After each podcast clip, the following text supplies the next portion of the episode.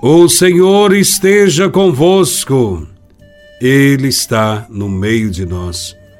Proclamação do Evangelho de Nosso Senhor Jesus Cristo, segundo São Mateus, capítulo 13, versículos de 16 a 17. Glória a Vós, Senhor.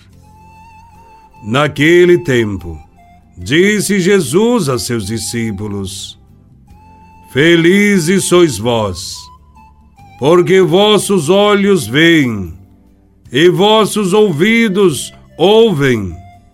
Em verdade vos digo: muitos profetas e justos desejaram ver o que vedes e não viram, desejaram ouvir o que ouvis e não ouviram.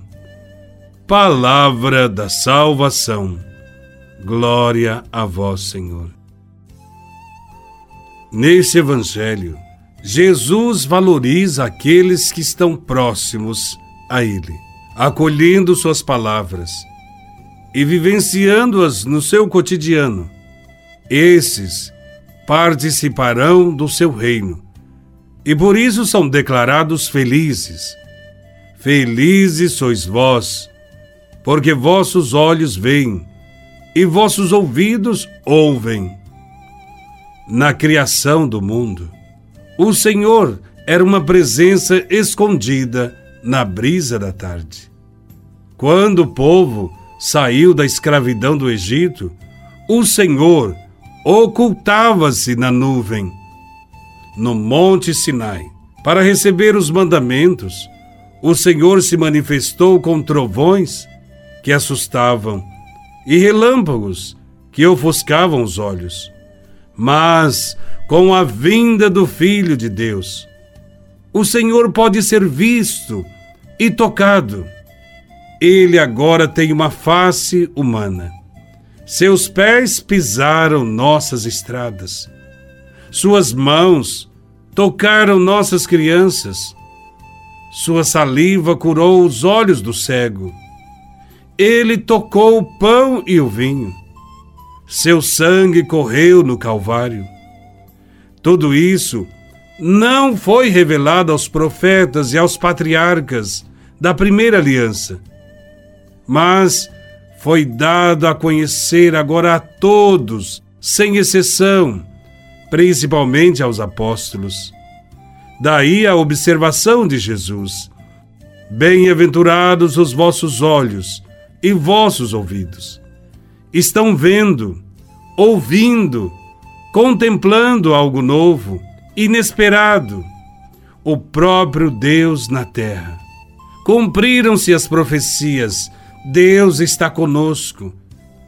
Os discípulos são bem-aventurados, porque tiveram a graça de poder estar com Jesus, ver, ouvir e assimilar tudo o que ele ensinava. Quantos são os que queriam ter essa oportunidade e não a tiveram? Diz Jesus para seus discípulos. Jesus, que é a revelação do Pai, manifesta sua face no meio dos homens e proclama feliz aquele que escuta e vê o que ele revela. Antes de Jesus, muitos desejaram vê-lo e ouvi-lo e não tiveram esta oportunidade.